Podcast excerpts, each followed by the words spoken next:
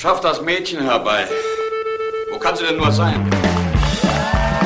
Hallo, hallo, hallo, was ist denn hier los? Nichts Persönliches, rein geschäftlich.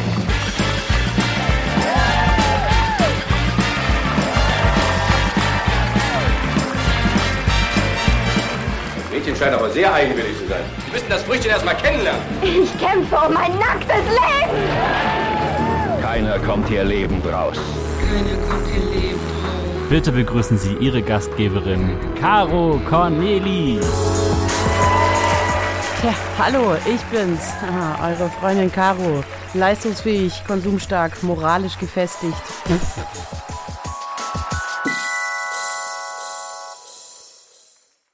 Ich schwinge wie ein kleines Blatt im Herbstwind, das ich nicht entscheiden kann. Und ich meine, das weiß man ja zum Beispiel. Der Herbst ist gefährlich. Der Herbst kann töten. Was die Kraft hat, Blätter von Bäumen zu reißen, kann für den Menschen nicht gut sein. Und eben dieser, na, wie sag ich mal, Wankelmut, ja. Also, dass man morgens aus dem Haus geht und sich zum Beispiel für eine Yoga-Queen hält. So ist mir das passiert. Und zu sich selber sagt, heute, da werde ich mir eine schicke neue Yogamatte zulegen. Und das ist nicht nur so ein It-Piece, das mich sportlich erscheinen lässt, wenn ich sie auf dem Rücken trage, so wie wenn ich eine Gitarre auf dem Rücken trage, mich das automatisch musikalisch aussehen lässt. Nee, ich will die wirklich tragen, weil ich sie auch benutzen will. Also dieser verdammte Wankelmut und die fehlende Konsistenz dann eben auch bei solchen Entscheidungen zu bleiben, das macht mir wirklich Sorgen. Also, das jetzt wirklich wahr. Ja, gestern früh verlasse ich das Haus und im festen Glauben, ich werde mir eine Yogamatte zulegen. Und kurz bevor ich ins Bett gegangen bin, habe ich mir selber noch einen Notizzettel geschrieben, auf dem dann wörtlich stand, ich kann zum jetzigen Zeitpunkt nicht dafür garantieren, dass ich mir je wieder eine Yogamatte kaufen werde. Ehrlich gesagt, mir macht das Angst. Ja, wo war sie hin, meine schöne Entschlossenheit? Und das war eigentlich auch schon so, als ich ein Kind war. Ich will jetzt nicht wieder anfangen, von früher zu erzählen. Ich erinnere mich an diesen Film, Nashville. Da hat man eine Sängerin erschossen, weil sie immer anfängt, von ihrer Kindheit zu erzählen. Ich will jetzt hier keinem mit auf den Sack gehen mit sowas. Aber äh, Wankelmut und dass man nicht weiß, wer man ist und wer man sein will, wo man herkommt, wo man hingeht, ähm, das sind schon das sind schon Sachen, die mir grundsätzlich äh, Sorgen machen. In meinem biblischen Alter sollte man eigentlich schon so ein bisschen mehr gefestigt sein. Und äh, jetzt habe ich mir jemanden eingeladen, der, kann man sagen, auch so eine Art biblisches Alter hat und aber sehr gerade ist und äh, sehr genau weiß, was er will. Vielleicht sage ich euch einfach mal, äh, um wen es sich handelt. Von 94 bis 2017 war er Mitglied des Bundestages, sehr, sehr oft im Fernsehen zu sehen, der CDU-Politiker und Überlebenskünstler Wolfgang Bosbach. Und ja, möglicherweise lässt sich da heute ein bisschen was von dieser Lebensfestigkeit destillieren, was wir dann in unseren Supermacht-Cocktail in kleinen Flaschen abfüllen können. Weil für nichts weniger sind wir angetreten, wir zapfen unsere Gäste an, ja, wir sagen, was ist deine Zauberkraft? Gib uns ein wenig davon ab. Wir füllen das in kleine Flaschen. All das kommt dann in einen großen stinkenden Bottich. Krötenbein, Spinnenfurz, obendrauf, puff, paff, Supermacht-Cocktail. Das ist der Plan.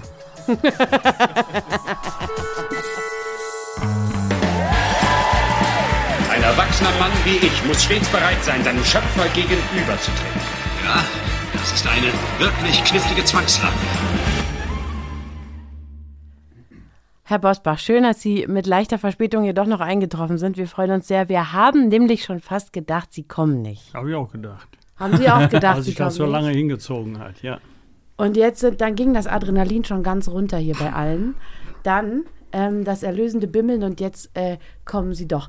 Ähm, genau, ich bin Caro. Ich bin die Frau, die diesen Podcast hier macht. Und das zu meiner Rechten, das ist mein Freund Deine Max. Linke. Hm? Eine Linke. Verflixt. Das zu meiner Linken. das ist mein Freund Max, mit dem arbeite ich seit Jahren im Radio eng zusammen. Und er hat die Eigenschaft, wenn ähm, er das Gefühl hat, ich sage was Dummes, wenn es schief läuft, wenn es irgendwie ausfranst, dann fängt er mich souverän wieder ein. So wie eben. So wie eben, als du gesagt hast, das ist gar nicht also rechts, sondern klugscheißen ist meine Im Aufgabe. Radio kann man das ja ruhig erzählen. Ja, genau. Und, und in diesem Podcast geht es mir darum, Leute, denen ich eine besondere oder mehrere besondere Eigenschaften unterstelle, regelrecht anzusaugen. Ich möchte wissen, wie das geht.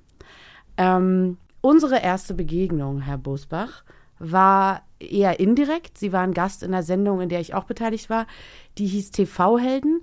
Äh, Jan Böhmermann saß ihnen im Anzug gegenüber an einem Tresen, wenn ich mich recht entsinne, und er sagte, würden Sie in den Dschungel gehen und Känguruhoden essen? Und Sie hätten ja alles sagen können. Sie Schlingel, was soll das hier? Ich verstehe die Frage nicht. Sie haben gelächelt und haben gesagt, nein.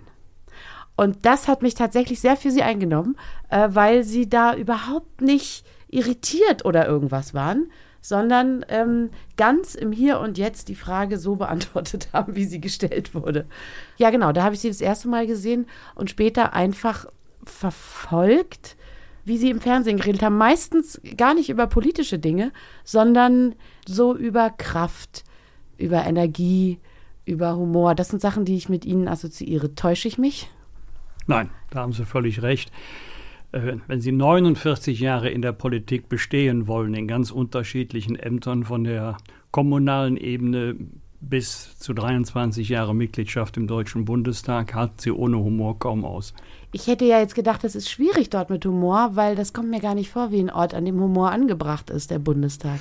Ja, nun darf man Humor nicht mit Albernheit verwechseln oder mit Oberflächlichkeit oder mit Witzereißen. Humor heißt für mich auch, nicht nur, aber auch sich nicht selber wichtiger zu nehmen, als man tatsächlich ist und ein gewisses Maß an Leichtigkeit mitzubringen. Mhm. Ähm, die Arbeit, die wir haben, die ist wichtig. Die Verantwortung, die wir tragen, ist wichtig. Aber wir selber doch nicht. Die Friedhöfe sind voll von unersetzlichen Leuten. Immer heißt es, wie soll es jetzt weitergehen? Und am nächsten Tag geht es weiter wie vorher auch.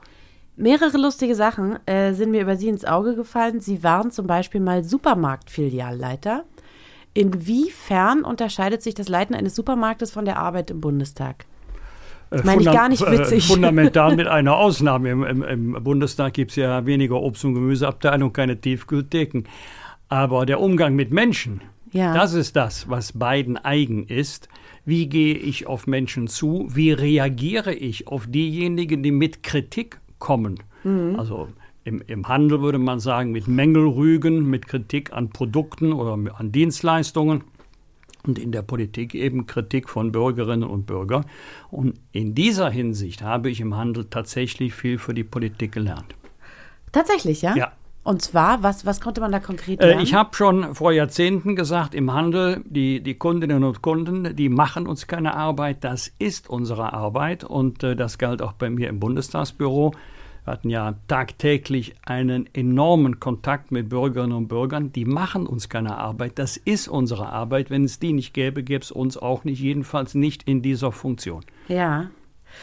Ähm, jetzt, ich glaube, dass Sie jemand sind, der realitätsbegabt ist. Im Sinne von, äh, Sie machen sich nicht so viel vor, belügen andere nicht und auch nicht sich selber. Das mutmaße ich natürlich, weil man steckt ja bekanntermaßen nicht drin. Ähm, wie wie kommt man dahin, dass man Situationen realistisch einschätzt? Ich frage das aus einem ganz bestimmten Grund, ähm, aber vielleicht wollen Sie erst mal antworten. Also wenn Sie äh, in der Politik erfolgreich arbeiten wollen, dann brauchen Sie ja nicht nur Kompetenz in den Sachfragen, die mhm. es zu entscheiden gilt. Sie brauchen auch ein gehöriges Maß an Lebenserfahrung und ähm, es gibt vieles, das kannst du in der Schule lernen oder auf der Universität, aber vieles auch nicht und dazu gehört Lebenserfahrung. Enttäuschungen, Siege, das gehört alles dazu. Wie gehe ich damit um? Im Sieg immer bescheiden bleiben, bei der Enttäuschung wie 26. September nicht depressiv werden. Und ähm, im Laufe von 70 äh, Jahren eignet ja. man sich natürlich schon eine Einschätzung ein. Wie wird es wohl werden? Wie wird es wohl kommen? Ja, na gut, diese Einschätzung hatten Sie aber, nehme ich mal an, auch schon früher, weil ähm, ja, also ich glaube, diese, das, was ich jetzt als Realitätsbegabung ähm, bezeichnet habe, das ist wahrscheinlich was, was Sie vielleicht sogar schon. Ja, vielleicht äh, hat, hat man das als Elternhaus ähm, mitgegeben. Ja. Ähm, dann ist mir tatsächlich noch eine Sache, die fand ich sehr lustig. Ihre Frau, die hatte schon ihren Nachnamen, bevor sie sich überhaupt kannten. Das heißt, die hieß auch Bosbach. Ja, äh, das allerdings äh, ist keine Sensation im Bergischen Land. Nee. Bevor Sie jetzt auf die Idee kommen, dass bei uns östlich von Köln der Stammbaum ein Adventskranz ist. ähm, Bosbach ist im Bergischen Land ein ganz häufiger Name. So. Es gibt auch eine, eine Ortschaft, die so heißt. So wie Huber in München oder Schmitz in Köln. Bosbach ist ganz häufig. Okay, aber hätte sich hier nicht ein Doppelname angeboten? Nee. Da wollen ja die Leute würden stottern. Also wir sind ja schon so lange verheiratet. Damals Ja. war ja tatsächlich noch die, die Rechtslage, dass man sich entscheiden musste, wer welchen Namen annimmt. Mhm. Und dann bei uns steht ja tatsächlich im Familienbuch, Frau Bosbach nimmt den Namen Bosbach an. Ist das so?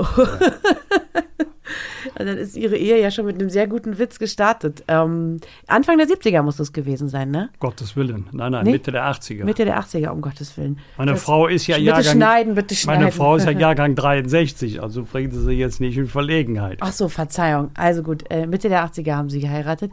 Aber auch das äh, ist ihnen irgendwie so gerade gelungen, so lange verheiratet zu bleiben, ohne großen Stress. Meine Frage ist ja wirklich, wie. Nur das wird meine Frau jetzt anders sehen, aber wenn Sie das so sehen, ist das in Ordnung. Nee, ich habe überhaupt keine Ahnung. Ich sehe mir das nur von ganz weit außen an und mutmaße und projiziere natürlich auch sehr auf Leute wie Sie.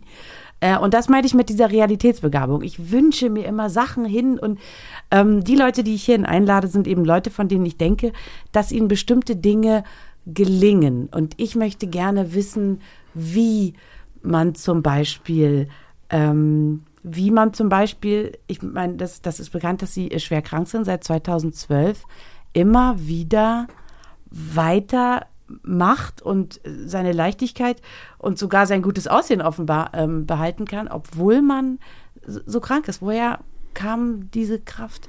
Also, Sicherlich na, beantworten Sie ähm, die Frage nicht zum ersten, sondern zum Genauer gesagt, hundertsten seit Mal. aber- 1994 habe ich eine chronische Herzerkrankung. Und äh, die habe ich ja heute immer noch, aber eine relativ schwache Herzleistung. Und deswegen trage ich ja auch Herzschrittmacher und Defibrillator, der mich schon mittlerweile dreimal wieder ins Leben zurückgeholt hat. Beim dritten Mal, ist noch nicht lange her, meinte der Arzt auch, ich sei dabei, mein Konto zu überziehen. Ich hoffe, dass er nicht recht behält, aber ich weiß ja, was er gemeint hat. Und die Krebsdiagnose kam 2010 dazu. Viele Menschen erkranken an Krebs. Das war für mich jetzt nicht äh, das Drama. Das Drama war eher, als klar war, dass, so ist es ja auch, am menschlichen Ermessen und ärztlicher Erfahrung mit Heilung nicht zu rechnen ist. Also Ja. geht es nur um Lebensverlängerung, Lebensqualität. Ich habe die Eigenschaft schon immer gehabt, nie an Dingen verzweifeln, die ich nicht ändern kann. Und das gilt auch für das Thema Gesundheit. Ich bin kein Hallodri. Ich nehme meine, das sind viele Medikamente, ich nehme die Arztuntersuchungstermine wahr. Also das nehme ich wirklich ernst, aber solange ich so leben kann, wie ich leben möchte, ist alles gut. Und es gibt ja viele, die haben eine ähnliche Diagnose, denen geht es viel schlechter als mir. Und deswegen Ja. bin ich bei allem Ärger über die beiden chronischen Pakete, die ich zu tragen habe, äh, glücklich. Äh, zwei Fragen. Den Defibrillator tr tragen Sie dabei? Ich dachte, das sei dieses Gerät, mit dem man Leute wieder zurückholt. Haben Sie, Sie das am sagen es. Körper? Ja, es gibt ja heute Herzschrittmacher plus Defibrillator. Die sind Ach auch gar so, nicht ja. mehr so froh wie früher. Deswegen darf bei mir kein Defibrillator aufgesetzt werden. Also nicht von außen, dieses, Ja. was wir so aus Filmen kennen. Ja. Nee, nee, um Go- Gottes Willen. Ich habe den ja, der lädt so ein, zwei Sekunden und dann gibt er seinen Stromstoß ab. Das ist wie ein Tritt in den Rücken und dann bist du wieder da. Und für den einen oder anderen vielleicht erstaunlich, was ich jetzt sage. Ja. Du hast danach ja noch nicht mal Kopfschmerzen. Gar nichts. Gar nichts. Sie sind irgendwie eingeschlafen. Es war ein wohliges Gefühl. Ja. Ich kann mich an alle drei Male gut erinnern. Beim ersten Mal war auf dem Landesparteitag der CDU in Münster vor laufenden Kameras. Das war Nein. natürlich an Peinlichkeit nicht zu überbieten, aber man schläft eigentlich nur ein und Ja. man wird dann durch diesen Schock geweckt. Aber man hat keine Schmerzen, keine Beschwerden, jedenfalls ich, ich nicht. Haben Sie dann da weitergemacht? Kleinen Ja. Moment bitte, Herr Bosbach wird gerade neu gestartet, fährt hoch, geht gleich weiter. War das so? Geht gleich weiter, man geht man ins Krankenhaus und dann wird man dann näher untersucht und dann wird man nach Hause gefahren, weil man ja selber nicht Auto fahren darf. Andere Frage, Sie haben gerade gesagt, Sie sind kein Hallodri. Ja. Was ist denn ein Hallodri? Also was, was? Ich nehme das nicht auf die leichte Schulter. Also ich habe mich ähm, ähm, wirklich dazu entschlossen, ich mache alles nach ärztlicher Heilkunst. Ich interessiere mich auch für alternative Handlungsformen. Ich habe auch meine, Ernährungsum, äh, an meine Ernährung umgestellt. Ähm, aber ich mache mich auch nicht verrückt. Das heißt, ähm, ich bin nicht derjenige, der sagt, ah, heute geht es dir gut, dann brauchst du ja am Morgen keine Medikamente mehr. Oder warum soll ich jetzt den Arzttermin wahrnehmen? Ich war ja erst vor vier Wochen da. Nee, sowas mache ich nicht. Erich Kästner sagt, entweder man lebt oder man ist konsequent. Er nicht ganz unrecht, ja. Aber okay, aber in manchen Dingen äh, lohnt sich sicherlich, konsequent zu sein. Ja, ähm, also ich will ja auch kein Risiko eingehen, wenn Sie eine Familie haben, Kinder. Ich bin ja jetzt stolzer Großvater, dann sieht man vieles mit anderen Augen. Mhm. Ich trage ja nicht nur Verantwortung für mein Leben, sondern auch für das Leben derer, die mir anvertraut sind. Ja. Ähm, wenn, wenn Sie das alles so erzählen, das klingt jetzt so einfach, ne? das ist ja auch, Sie leben ja da drin. Ähm, für jemanden wie mich in dieser Großstadt, ist, sind ständig Dinge wahnsinnig verwirrend und ich stehe vor riesigen Herausforderungen, komme damit nicht klar. Ein, ähm, mein letzter Schritt sozusagen in, in Richtung Sortiertheit war, dass ich mir christliche Werte nochmal angeguckt habe. Tatsächlich ganz simpel im Sinne von zehn Gebote. Ähm, die allermeisten sind so sinnvoll, dass man sie auch gut ähm, gut umsetzen kann. Ist es auch was, wo Sie gezielt nach leben? Ich meine, Sie sind ja nur Mitglied der CDU wirklich so klassisch christliche Werte? Also ich bin ein gläubiger Mensch, aber ja. äh, ich gehe nicht jeden Sonntag in die Kirche. Also ich bin vielleicht nicht frömmelnd, bin mhm. eher so rheinischer Katholik. Also, also, hier unten so leben, dass man oben noch eben reinkommt, aber ich habe zum lieben Gott ein, ein gutes Verhältnis. Ja? Also beten ist für mich ganz, ich habe keinen Tag, an dem ich nicht bete. Und das ist für mich wichtig weiß gar nicht, ob ich ohne einschlafen könnte. So mhm. die Zwiesprache mit, mit dem lieben Gott. Man mhm. müsste ihn jetzt mal fragen, wie sein Verhältnis zu mir ist. Mhm. Das kann ich ja nicht sagen. Ich bin auch gerne alleine in einer Kirche. Nicht, muss nicht unbedingt ein Gottesdienst sein. Wenn ich mal Luft habe, war eine ganz lustige Begegnung ähm, in einer Kirche am Bodensee, kurz vor, der, kurz vor dem Wahltermin, 26. September, hatte ich etwas Zeit, gehe in eine kleine Kirche. Dann muss ich eine Dame hinter mich gesetzt haben, die hat mir hat gesagt, Herr Bosma, und Sie meinen, das hilft. Gut, das, fand ich, das fand ich jetzt nett. Ich wusste ja genau, was die Dame gemeint hat. Das war jetzt vor vier Wochen. Ja, das ist schon ein bisschen länger. Im Hochsommer ja. war das ja. noch, ja, aber im Wahlkampf. Aber ich fand das originell. Ja. Oh, ähm, und äh, wir mussten dann beide lachen. Also es geht ja um den Kirchenbesuch, nicht um das, was die Dame dann gesagt hat. Ja. Im Hinblick auf Beten hilft im Wahlkampf, da habe ich sowieso meine Zweifel. Aber ähm, ja, das, die, waren, die zehn Gebote sind schon Orientierung für mich, ja. Ja, äh, tatsächlich für mich neuerdings auch. Das klingt so spießig und frömmelnd und ich muss mich auch erstmal an den Gedanken gewöhnen. Aber in einer großen, ne, wenn man so ein bisschen verwirrt ist und ach, dann weiß ich nicht mit meinen Kindern, wie es weitergeht und äh, manchmal sind mir wirklich die Dinge zu viel, ähm, dann mir das so anzugucken, guck mal, das ist geboten und das eher nicht. Das gibt tatsächlich äh, eine Orientierung, wie es ja auch Kindern tatsächlich schon eine Orientierung gibt. Was wollte ich denn jetzt noch sagen? Ja, Kinder lieben ja auch Routinen. Kinder lieben ja, ja auch das Wiederkehrende, das, was sie kennen, woran sie sich halten können. Und da gibt es immer wieder, ich weiß nicht, ob Ihnen das zu Hause auch schon mal passiert ist, Kuriositäten. Ich habe dieser Tage irgendwo gelesen, dass kaum noch vorgelesen wird zu Hause. Wir haben sehr viel mit den Kindern gelesen. Offensichtlich hat es ihnen auch nicht geschadet. Ähm, was mich noch immer äh, wirklich auf die Palme gebracht hat, war, dass ich immer Geschichten vorlesen musste, die die Kinder schon bestens kannte. Ja. Und mit der mir eigenen Logik habe ich gedacht, warum soll ich jetzt diese Geschichte wieder vorlesen? Die kennst du doch. Also ja. habe ich versucht, meinen Satz umzudrehen auszulassen, Tiernamen zu verändern. Ja. Und selbst wenn beide Augen schon zu waren, sofort Randale, Papa, nein, so geht das nicht. Ja. ja. Ist schon merkwürdig, ne? Wir selber würden wahrscheinlich als Erwachsene lieber jeden Tag eine neue Geschichte vorlesen. Ja, ich könnte tatsächlich nicht jeden Tag die gleiche Geschichte ähm, hören, aber manchmal muss ich die gleiche Geschichte vorlesen. Das ist schon so. Wenn Sie Zwiesprache mit dem lieben Gott halten, äh, laut oder leise? Nö, laut. Also das geht keinem was an, das ist nur für uns. Ja. Okay, und, äh, und fragen Sie auch nach Sachen, also ne, so, so, ganz konkret, also hätten Sie tatsächlich mit dem lieben Gott über den Austag der Bundestagswahl gesprochen oder oder eher so Nö, eher, eher privates, abstrakt. persönliches. Ich ja. möchte den Namen des Herrn auch nicht missbrauchen für Prognosen über den Wahlausgang oder die Wahlkampfführung. Nein. Ja. Ach, sehr sympathisch. Max Keter, hast du zum Beispiel, jetzt hat sich dir eine Frage ergeben. Ich würde gerne nochmal auf das eigentliche Paket, das sie mit sich rumtragen, oder zwei Pakete, die sie mit ja, sich rumtragen. Zwei Pakete und ein Defibrillator. Und das ist ja ein, eins der Pakete. Also, sie haben gesagt, sie nehmen Sachen hin, die sie nicht ändern können. Aber das klingt so simpel, aber ich kann mir vorstellen, bei einer Diagnose oder wenn einem gesagt wird, man hat eigentlich offiziell nicht mehr lange zu leben, dass das doch erstmal ein ganz schöner Schlag ist. Ja. Aber sie wirken doch recht abgeklärt. Also ich habe natürlich gefragt, wie lange noch? Und damals, äh, da war ich 58, Hat- Hier in Berlin an der, an der Charité wurde äh, rein statistisch natürlich, ja, Ja. die durchschnittliche Lebenserwartung mit der Diagnose berechnet, das waren 23 Jahre, habe ich gedacht, gut, äh, 58, 23, 81, bisschen mehr hättest du dir schon gegönnt. Genau die Hälfte ist heute vorbei in diesem Zeitrahmen. Und ähm, Papa ist 94 geworden, Mama ist 93 und im Kopf noch völlig klar. Die, die alte Dame trägt eine Brille, sonst nichts. Also die ist wirklich im Kopf. Ihre Mutter ist nackt? Pflegefall, aber äh, nein, sie hat kein Hörgerät oder andere Einschränkungen.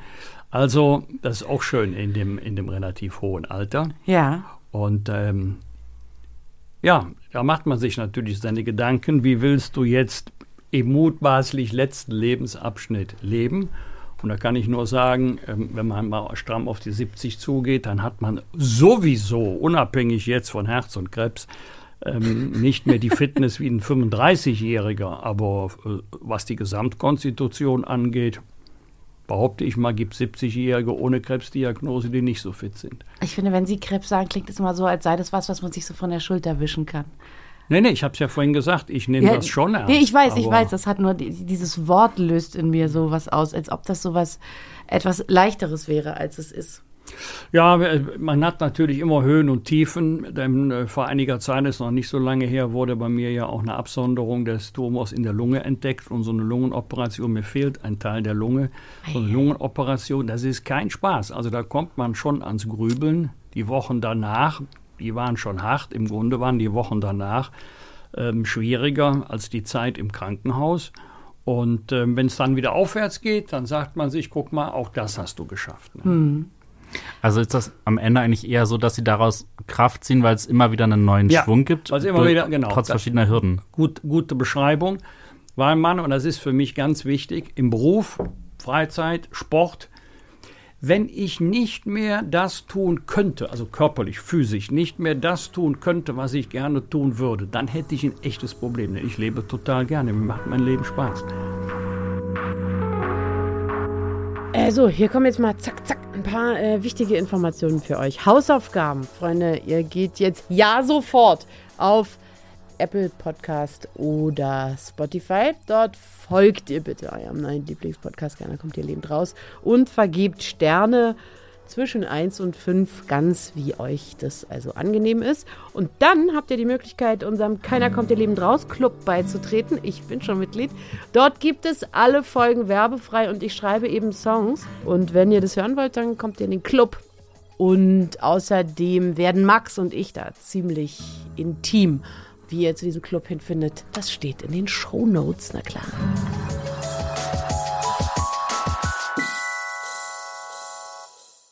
Ich bin jetzt halb so alt wie sie.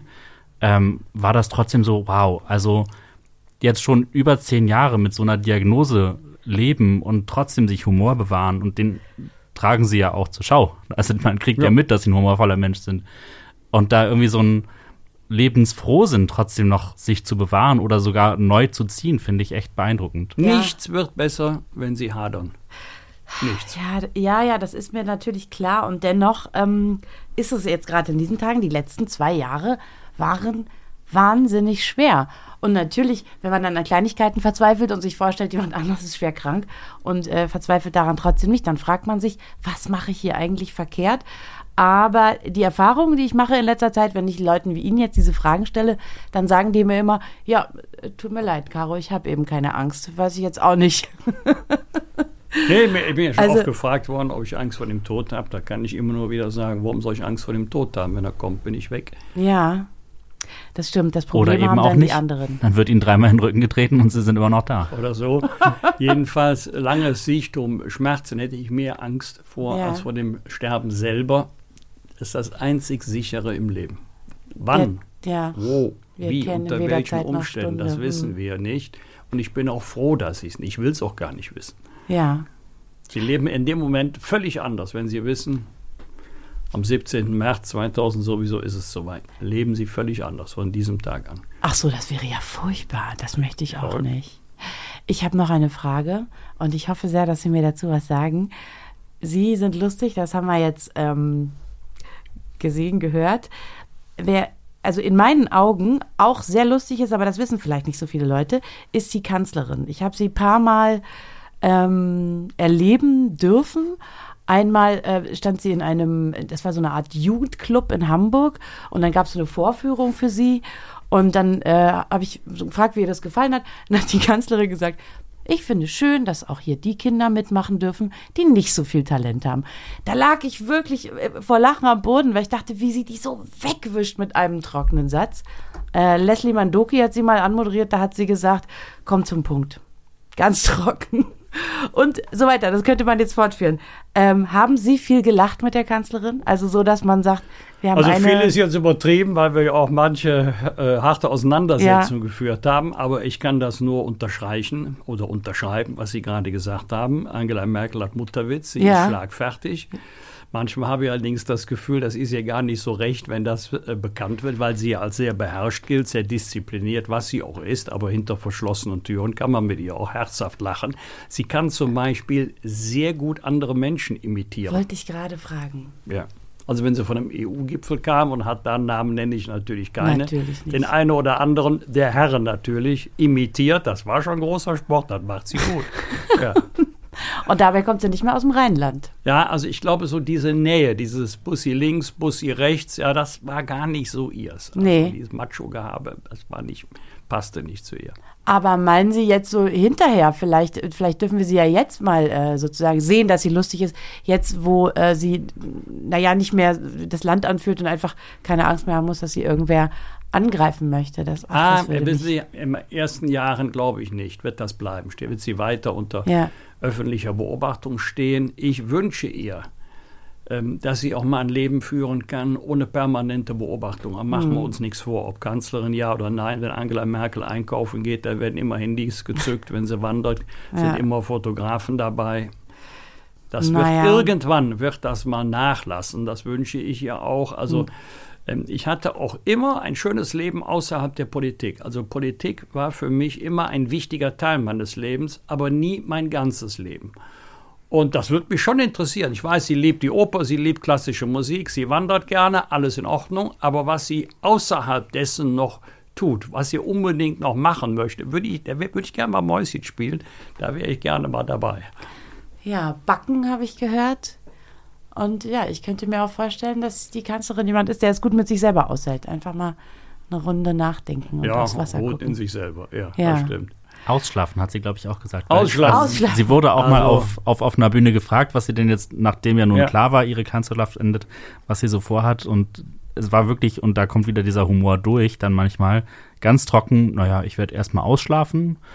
Und dann irgendwann nach ein paar Wochen wird es mir wohl bewusst werden, dass sich jetzt irgendwas Ja. verändert hat in meinem Also Leben. sie ist Ich ja, hätte es fast vergessen. Hier kommt der beste Witz, den ich von Angela Merkel je gehört habe. Geht so, sie wurde bei einem Interview gefragt, wie war denn ihr erstes Mal? Und da hat sie gelächelt und gesagt, wird bestimmt schön. Und das, also, pff, das nötigt mir tatsächlich eine Menge Respekt ab. Ja, Max, haben wir jetzt hier schon was gelernt? Ich will so gerne etwas mit nach Hause nehmen. Meine Idee ist, dass die Leute, die diesen Podcast hören, sich das dann so mitschreiben können und dann genauso kräftig, genauso humorvoll, genauso charmant werden können wie meine Gäste. Naja, jetzt stapelst du ein bisschen tief. Du hast mal gesagt, eigentlich möchtest du, dass man von jedem so ein bisschen Reagenzglas abfüllt Ja, und dann am Ende den Supermacht-Cocktail ja, sich zusammenschüttet. ja, genau. Aber was können wir jetzt, Und aus Superkräften. was können wir jetzt aus dem Herrn Bosbach noch raussaugen, was wir in unseren Supermacht-Cocktail reinschütten können? saugen Sie nicht alles. Der hat heute noch zwei Veranstaltungen. Der braucht noch Gottes alle Willen. Kräfte. Ja. Nee, also für mich ist es wirklich ähm, diese Gelassenheit und ja, also sich den Lebensmut und sich den Humor bewahren, auch wenn es der liebe Gott oder das Schicksal oder woran immer man da dann glauben möchte, vielleicht gerade mal augenscheinlich nicht so gut mit einem meint. Ja, äh, guter Hinweis. Viele fragen sich ja in schweren Situationen, womit habe ich das verdient? Man kann es natürlich auch anders herum sehen und kann fragen, warum sollte dieser Schicksalsschlag ausgerechnet mich nicht treffen? Tja, und dann hat man da wahrscheinlich keine Antwort drauf. Ja, jeder hat sein Päckchen zu tragen, ist ein alter Spruch. Ich dachte immer, bei mir sei es die Herzerkrankung und dann kam noch was Zweites dazu. Ich Ja. muss sagen, ähm, jetzt ist es aber auch mal gut. Ich hoffe nicht, dass noch mehr äh, dazwischen kommt. Aber ähm, wie gesagt, ich habe es vorhin schon in einem anderen Zusammenhang erwähnt. Ich weiß, dass es viele Menschen viel schwieriger haben als ich, zumal ich ja materiell keine Sorgen haben. Ja, man sieht, sie haben schon- echt eine teure Krawatte an. Man, äh, vor allen Dingen eine, eine, eine schicke. Ne? Die hat mir eine Verkäuferin in Stuttgart wärmstens empfohlen. Die war so lustig. Ich habe dann noch eine zweite gekauft. Ähm, ich war dann froh, das war ein Verkaufstalent. Ich muss sagen, noch, wenn sie noch fünf Minuten mit mir gesprochen hätte, hätte ich auch noch der dritte gekauft. Also die hätte dem Papst ein Doppelbett verkauft. Ich, äh, weiß, ich kann mich heute noch an das Geschäft erinnern. Da war ich allerdings nur einmal in meinem ganzen Leben. Ich glaube, Königstraße war das in Stuttgart. Wir haben eine halbe Stunde lang nur gelacht. Also un unverkauft, klar. Ja. Da man uns jetzt nur hört, müssen wir kurz beschreiben, dass sie eine dunkle Krawatte mit rosanen Ja, ich würde sagen, das sind Lilien. Blumenornamenten tragen. Was ist auf den anderen beiden drauf? Äh, die, eine, die eine ist ganz rot. Also die ist schon ähm, rot-orange, hört sich jetzt blöd an. weil das ja als zwei CDUler. nahe, genau, nahe, nahe Farben sind. Äh, und die dritte ist eine blaue, aber auch äh, stark gemustert. Ich, also, es gibt ja so Einheitskrawatten für Politiker, die meistens Unifarben sind oder gedeckte Farben sind. Aber mein Gott, äh, wir Männer, ja, wir sind ja modisch sowieso weit hinter den Frauen her. Da darf man sich wenigstens ab und zu mal eine flotte Krawatte anziehen. Also, wenn, wir- wenn ich uns drei jetzt hier so angucke, dann sind sie modisch ganz weit vorne und der Max Keter und ich könnten in diesem Outfit auch Flaschen sammeln, würde kein. Naja, wir großen waren Unterschied heute Morgen machen. schon zur Arbeit. Ich habe halt einfach einen grauen H&M Kapuzenpulli. Also wenn ich jetzt nicht zu einer Charity-Veranstaltung für Immunonkologie gehen würde, dann hätte ich auch nicht den Anzug an, sondern auch den wäre, Kapuzenpulli. wäre ganz rustikal gekleidet, ja. Eine Frage habe ich noch. Ähm, der Bundestag, ne? Äh, Also ich kenne ja nur, man läuft in ein Haus mit vielen Schülern und muss sich dort äh, so mit, mit diesen verschiedenen Temperamenten und all dem auseinandersetzen. Kann man das irgendwie vergleichen? Ist das, äh, also ich persönlich habe nicht so richtig einen Vergleich. Wie, wie ist das, wenn man da reingeht? Fühlt man sich da bedroht? Guckt man da links und rechts, wer seine Feinde sind? Oder ist man mit den Leuten vielleicht auch ein bisschen dicke? Wird da viel gelacht? Ist das, wie locker ist das, in den Bundestag zu gehen? Du findest da beides. Äh, Du, äh, du findest harte Auseinandersetzungen, die ja teilweise ins Persönliche gehen. Ja. Du hörst auch Rednerinnen und Redner, die wirklich Humor und Mutterwitz haben, die auch ernste Themen locker verpacken können, dass man gerne zuhört. Und du findest auch, nicht jeder ist mit jedem befreundet. Ja. Also das ist auch nicht in der Firma der Fall, dass jeder mit jedem befreundet ist. Ja? Oder es ja, muss schon eine ganz kleine Firma sein. Aber ähm, es gibt auch über Partei- und Fraktionsgrenzen hinweg gute persönliche Beziehungen, Freundschaften und äh, wäre schade, wenn es anders wäre. Aber es gibt ja vor allem auch echte Feinde. Also Sie können mir nicht erzählen, dass Nö. es sozusagen das, Ich habe niemanden als meinen Feind angesehen. dass einmal jemand irgendwie den Stuhl. Ist das nicht ein Job, wo man mit der einen Hand seinen Stuhl festhält und mit der anderen die Tür zu? Nee. Nicht? Nee, ich habe, nein, ich habe ähm, nie jemanden als Feind oder Feindin betrachtet. Ich war immer der Meinung, aber das heißt, ich, war, ich bin auch heute noch der Meinung, wir kommen aus unterschiedlichen politischen Richtungen, wir haben unterschiedliche Ansichten und Ziele, aber wir arbeiten alle auf der gleichen Baustelle. Und äh, da muss man ein guter Kollege sein, da muss man sich auch mal die Meinung sagen können, ohne dass persönlich etwas ähm, Ja.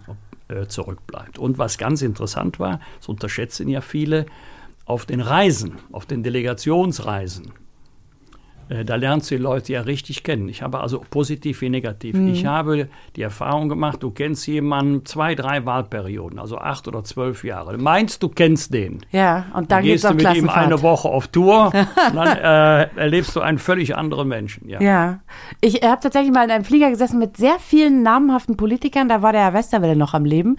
Der hat sich rumgedreht auf seinem Sitz im Flugzeug zum hinter ihm äh, sitzenden Herrn Gysi und hat gesagt: Ey, Gysi! Und das fand ich, das fand ich so persönlich wirklich, als wäre es eine Klassenfahrt. Aber so kann es doch nicht immer sein. Also es muss doch irgendwie auch eine Schlangengrube sein. Es gibt doch Ja, Leute, die ich- einem das neiden, was man ich da hat. äh, oft schon gehört, kann ich keine eigenen Erkenntnisse Nee? zu beisteuern. Nee.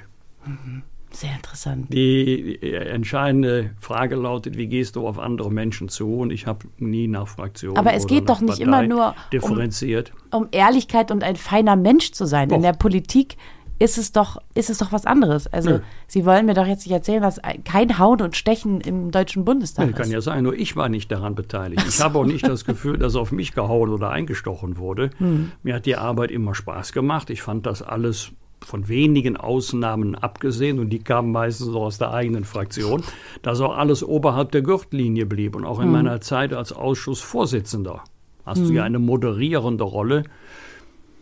Die einen würden sagen, der hat fraktionsübergreifend alle gut behandelt, die anderen würden sagen, der hat fraktionsübergreifend alle schlecht behandelt, aber alle gleich. Ja.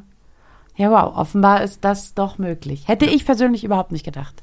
Also, ich hätte gedacht, das ist ein Auch, Haifischbecken. auch was, was jetzt gerade so diskutiert wird, das Verhältnis CDU-CSU, Mhm. spielt doch für die Fraktionsarbeit überhaupt keine Rolle, ob einer in der CDU ist oder in der CSU. Die, die, die Indianer machen doch nicht die Probleme. Wenn, wenn es Probleme gibt, dann bei den Häuptlingen. Ja. Okay, aber unter den Häuptlingen, da würden Sie sagen, gibt es sowas wie giftige Pfeile, um mal im Ja, das, Indianerbild das zu erleben bleiben. wir ja jetzt gerade wieder. Ja. Äh, Horst Seehofer würde natürlich sagen, das ist kein giftiger Pfeil, aber Markus Söder wird so empfunden haben. Ja. Hat ja vor wenigen Stunden gesagt, mit Markus Söder hätten wir auch nicht besser abgeschnitten. Also das wird Markus Söder anders sehen. Ja, das denke ich auch. Aber das ist nicht CDU, CSU, das ist zweimal CSU. Ja. Ah ja. Ja, da habe ich jetzt tatsächlich ein bisschen was zum drauf rumkauen. Ich hätte gedacht, es ist äh, sehr viel schwerer im Bundestag zu bestehen, als Sie das jetzt hier gerade darstellen.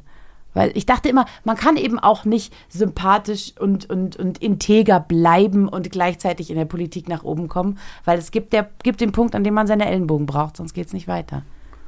Äh, Moment da müssen wir jetzt unterscheiden. Gegen Ellbogen habe ich nichts, wenn es leistungsbasiert ist. Wenn, Ja. Also nicht mit unfairen Mitteln. Ja. Und wenn es fair ist, oberhalb der Gürtellinie bleibt und nicht unsauber gearbeitet wird, ja.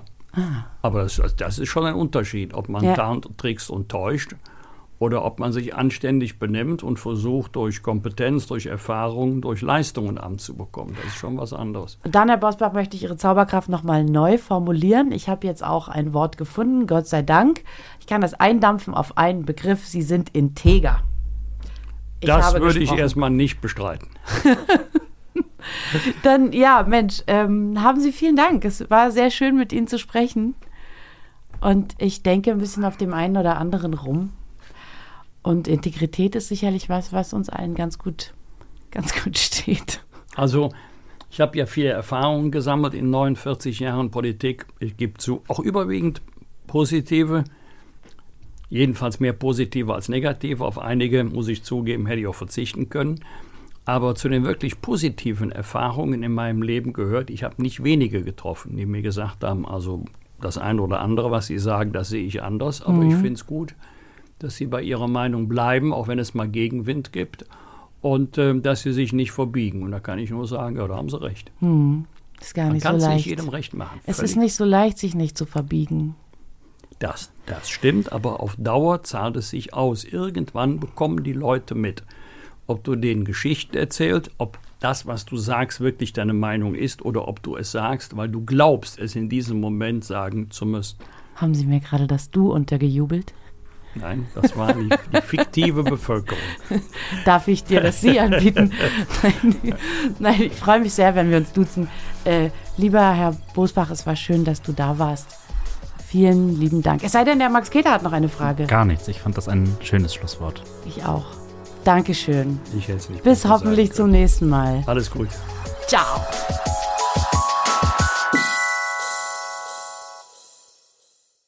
Tja, Max Keter, was sagst du nun? Guter Typ. Ja, das kann man wirklich sagen. Und Guter Typ. also und echt inspirierend.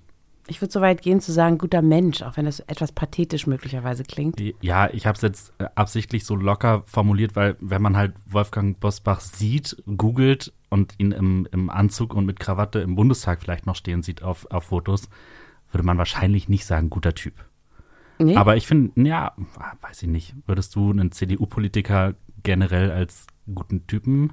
Nicht generell, nee, absolut Nee. nicht. Aber ich finde jetzt so nach der halben, guten halben Stunde, die wir hier hatten, inspirierender Mensch, ja. Fucking Integrität, darauf kommt's an.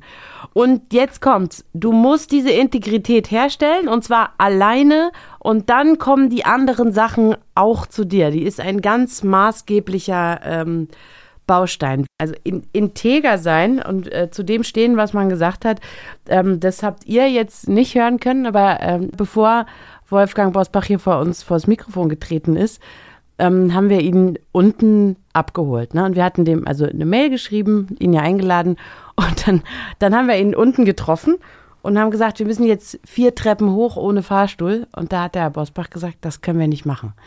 Und darauf wir so, naja, Mensch, ja, sie hatten ja einfach zugesagt und Auch relativ schnell. ja auch sehr, sehr Also schnell. innerhalb von Minuten. Genau. Und sich dann gar nicht mehr gemeldet. Und dann hat der Herr Bosbach ist nochmal kurz in sich gegangen und hat gesagt, na gut, dann machen wir das jetzt. Ich muss aber auf jeder Etage Pause machen, weil, ne, wir haben es gehört, der hat also eine halbe Lunge, er hat einen Herzfehler und der hat eine Krebserkrankung und er ist auch schon 70 Jahre alt. Und so war es dann. Er hat auf jeder Etage Pause gemacht, wir haben ein bisschen aus dem Fenster geguckt. Aber hat er dazu gestanden? Hat er voll. Und dann ist er jetzt gerade runtergeflitzt, als wäre nichts gewesen. Ja. Also, ich hatte kurz ein bisschen Sorge. Ich auch, ich auch. Er ist wirklich schneller als wir gelaufen. Ich habe kurz überlegt, ob ich vor ihn springe, falls er nach vorne fällt. Ja. Wäre auf mich gefallen. Nee, runter geht's einfach, meint er, oder Ja. so. Und dann ist er leichtfüßig da runtergehüpft. Tja, und da sieht man, ihr Lieben, Wolfgang Bosbach verspricht was und dann zieht er es einfach durch und ist eben nicht dieses von mir eingangs erwähnte Fähnchen im Wind, das morgens eine Yoga-Queen sein möchte und abends davon gar nichts mehr wissen will, sondern er macht's, er bleibt da bei dem, was er einmal äh, formuliert hat. Das nötigt mir jede Menge Respekt ab. Apropos, wollen wir jetzt deine Yogamatte holen gehen? Er hat nämlich auch gesagt, nichts wird besser, wenn man hadert. Ja, ja. Ergib dich deinem Schicksal. Ja. Aber du weißt, eine Matte alleine macht noch keinen herabschauenden Hund. Aber ja, absolut. Man muss mal Sachen durchziehen. Ich glaube auch. Und dann aus kleinen Teilerfolgen die große Energie schöpfen. Also Ja, die Yogamatte zu holen, ist schon mal ein Schritt. Und wenn du es dann auch noch schaffst, einen herabschauenden Hund zu Es- machen, dann ist, Es klingt so simpel, aber darum ein geht's echt. Bruder. Darum geht's wirklich.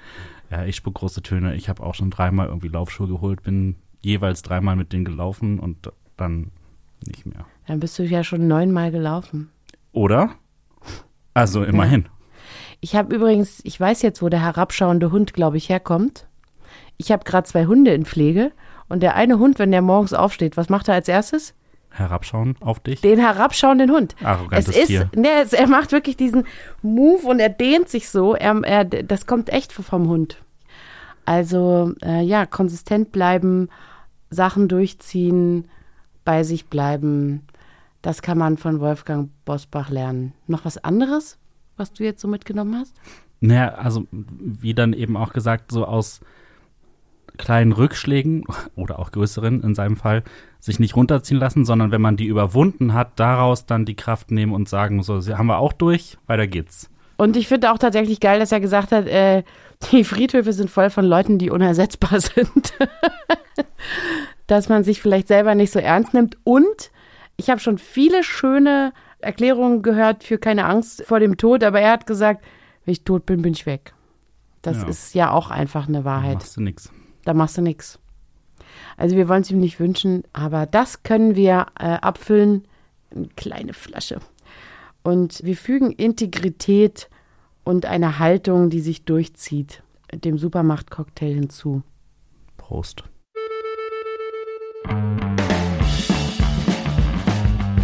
Ich bin überzeugt, dass die Wählerschaft reif genug ist, um nicht auf billigen Varieté-Zauber hereinzufallen.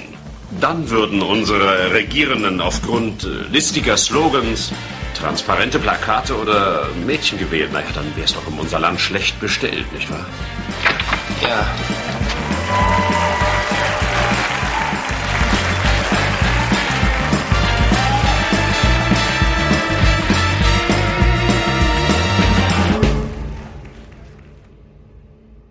Erfahrung lehrt langsam und auf Kosten vieler Fehler.